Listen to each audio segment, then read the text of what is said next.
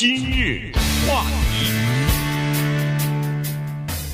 欢迎收听由中讯和高宁为你主持的今日话题。在星期六晚上的时候呢，大概七点多钟吧，这个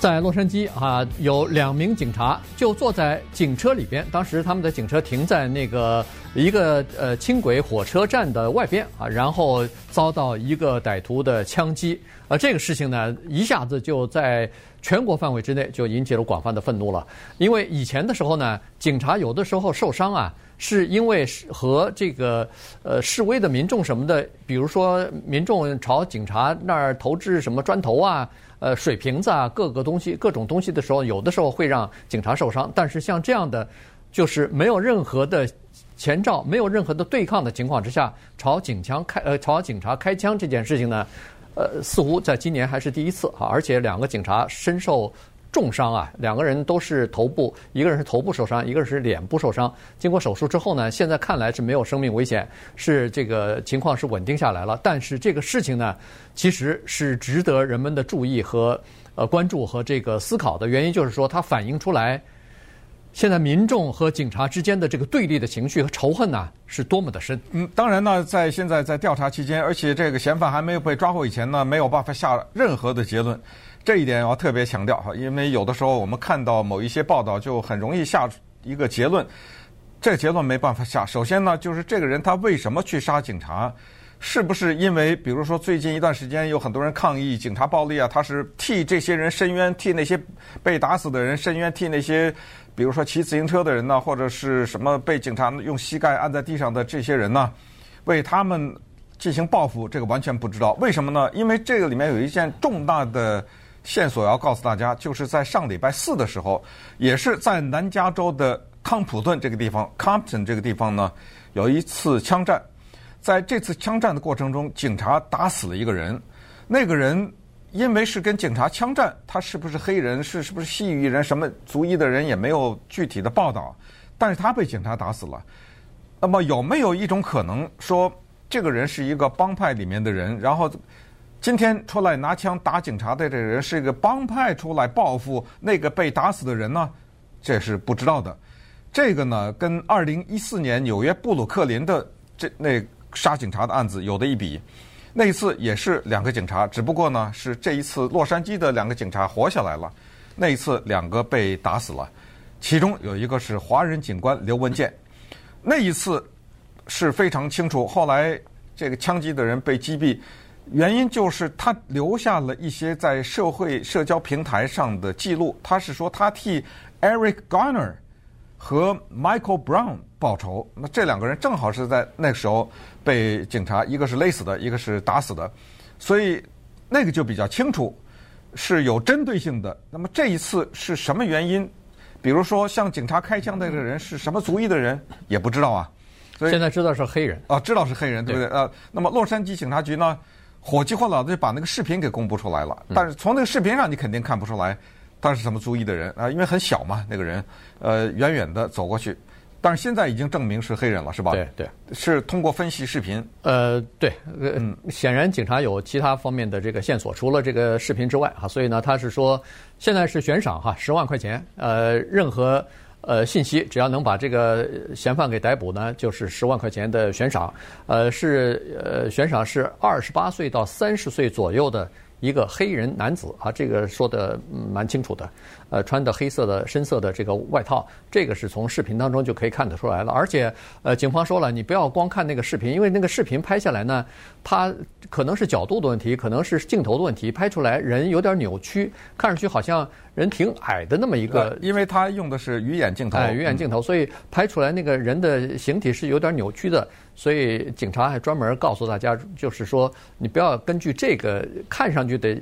这个形象去判断另外的那个人啊，实际上的真实的人的这个个头也好、胖瘦也好呢，和那个镜头上是有一点点差别的。嗯，那然后这被打的这两个警察呢，一男一女，他们两个同时执行任务，当时是坐在车里面，女的三十一岁，男的二十四岁，这女的呢是一个六岁孩子的母亲。大家从视频上可以看到，因为这个视频是洛杉矶警方最早就公开了嘛。洛杉矶警方呢公布了一个短版，就是一个比较短的一个版本。但是呢，还有一个更长的版本，看到的情况更详细一点。基本上跟大家描述一下，就是这么一个人，他从车的比较靠后的方向走到警察的车前，二话不说，掏枪连打数枪，然后向车的后方移动，接下来开始跑。前面有一条转弯，然后他向右转。就在他向右转逃跑的时候呢，有一个人从视频的右边向左边行走，看得很清楚。嗯。那么现在这个人行走的这个人是不是跟他一起，比如说帮他望风的呀什么，就全不知道了哈。但是，呃，那个人理论上讲，从视频上看，他应该看到了打枪的这件事儿，他应该听到枪声很响啊，对不对？对。对。可是这个人有点奇怪，就是说的另外一个人，他继续的往前走。也没有停止下来，也没有跑，反正，呃，那个人是怎么回事？现在不清楚。关键是打完了枪以后呢，只见这辆警车的乘客那方面的车门就开了，就可见这个警察呢没有被打晕。接下来驾驶座的那个座位也开了，嗯，所以这个时候就两个警察一左一右就从车上下来了。下来了以后呢，他们打了九一一的电话，在打九一一的电话的时候呢，给了他们警察的密码，这个密码叫九九八 Compton Pax，不用多解释，接九一一电话的那个人一听到九九八 Compton Pax，就知道有警察被击中了，嗯，受伤了至少是。所以呢，这个打了这个电话啊。但今天早晨我听新闻呢，是又有一点新的消息，就是说这个开枪的凶嫌他不是走到外边转右的时候有人行道嘛，然后在那儿呢有一辆车把他给接走了。所以，哦，哎，所以也就是说，那这都有有呃，就是有同伙啊。这个而且是显然是有预谋的，看来是呃。就是说，他在要打枪的时候，呃，逃跑的路线大概都已经想好了哈，所以这个情况是是呃，就是比较严重的。那当然，现在呃，全国都比较愤怒哈，就是说，呃，针对警察，你如果要是说，呃，在有一些社区里边，呃，尤其是黑人为主的这个社区，顺便说一下，Compton 就是这样的一个社区哈，这个呃黑人的比例比较多，那么他们呃可能对警察就是警民关系一直不是特别好，因为。他们老觉得警察对他们有这个歧视嘛，对他对他们的这个执法方面不公平啊等等，所以呢，警察警民关系并不是很好。但即使是这样子的话，这两个警察和那个呃，就是礼拜四，比如说开枪打死另外的一个呃一个人的这个警察，他他不是一个人呐，他是一个人也也不行，对，也不可以这样子，这两回事嘛，对不对？对，我就是说，即使你是有愤怒的话，你也不能把这个愤怒撒在无辜的。呃，执法人员的身上，这个东西呢，我觉得，我觉得就像是伊斯兰恐怖分子开飞机撞九一一啊，对，撞大楼一样，不管你啊，它是同样的道理，就是这个就叫做 collateral damage 啊，然后这个就是叫，呃，我既然没有办法个人对你，我就群体对你，具体的个人和群体的意思就是，我视你所有的警察为一个群体。那么在这种情况之下，我就不区分你的个人了。哎，你是家里有多少个孩子？你多大呀？刚才说的这两个警察，一个脸上中了几枪，一个头上中了枪，而且我看到报道是数枪啊。嗯，对。呃，说呃这两个人都是刚到这洛杉矶警察局才一年多十四个月啊，对不对？我不管啊，我只要看到警察我就打。反过来，这个事情也可以说就是对于黑人，我也可以不把他个人化，把他群体化。就只要是黑人都是怎么怎么样，这种话我们也听过嘛，对不对？呃，所以这种才是比较麻烦的事情。从伊斯兰恐怖主义到这些杀害警察的这些人都是一样，他就是说，我把你作为一个理念，我把你作为一个整体，我去消灭你这个整体中的一个分子。那么稍等会儿我们再看一看，其实呢，洛杉矶警察局它这分工也有点意思，它跟。大都会交通局是有关系的，嗯，对，就是大都会交通局呢，一千四百三十三英里的这个里面有汽车、有火车、有地铁啊什么，就是它的这种管辖。因为被打的这两个警察呢，是当时是在那个是蓝蓝线的蓝线的轻轨火车站这个地方。那一会儿呢，把这个情况跟大家讲讲。今日话题。欢迎继续收听由中讯和高宁为你主持的今日话题。这段时间跟大家讲的呢是洛杉矶县警察局的两名警员啊，在星期六晚上的时候呢遭到枪击啊，两人在医院里边接受了这个手术之后呢，现在看来情况稳定啊，都呃没有生命危险了，所以还算是幸运。但这个事情呢，就引起了人们的这个普遍的关注，还有就是愤怒了哈，就是呃执法人员，说实话，他们是在目前这个情况应该是。最困难的时刻了，执行着最危险的任务。呃，据这个警察局呃后来召开记者会的时候，他们那个局长也说了，说现在每个星期都有执法人员在执行任务的时候死亡。呃，这个根据 FBI 的，就是联邦调查局的数据是说，今年死于执行任务，就是以身殉职的这个呃警察已经有四十四人了哈。这呃还是在。还还这今年还没有结束呢，所以有可能还会继续的上升。所以这两个受伤的人呢，实际上，呃，现在看上去分析下来，就是实际上对当地 Compton 的这个呃居民来说，实际上受的伤害更大。原因就是说，以后警察局的警车只要是在这个区域巡逻的话，或者是停下来的话，任何民众要接近这个警车的时候，警察都会害怕啊。警察都会担心你是不是过来以后，不是向我求求助求救，可能是拿着枪的。嗯，那在这种情况之下，警察如果要是说停住，不要再过来，可是你还继续往前走的话，那有可能警察就开枪了。所以这个整个的情况，因因为这个事件可能会变得警民之间的关系可能会变得更加紧张。嗯，警察执行任务的时候被枪打死，这个数字呢？在过去的十来年吧，是有过高点和低点的。那就是二零一五年呢是最低点，三十八人；二零一一年呢是最高点，六十三人。这么一算，如果二零一一年是最高点，六十三人的话，那你这么一除的话，就是每个月打死五个多一点啊，嗯，对不对？所以，呃，这个数字还是挺高的，也可以想象这一份工作它的危险性。那么正是因为这样，所以呢，警察如果他们的战友或者是一起执行任务的，哪怕不是同一个警察局的，当听到这种消息的时候，他们也是非常的愤怒。这就引发了一个枝节的事情，就是后来当这两个警察被送到医院里面去的时候呢，有一个美国公共广播电台就在我们电台旁边，KPCC，一个华人记者 Josie Josie Huang。被警察按在地上了。这件事情为什么说是一个肢节的事情呢？是这么一个发生的，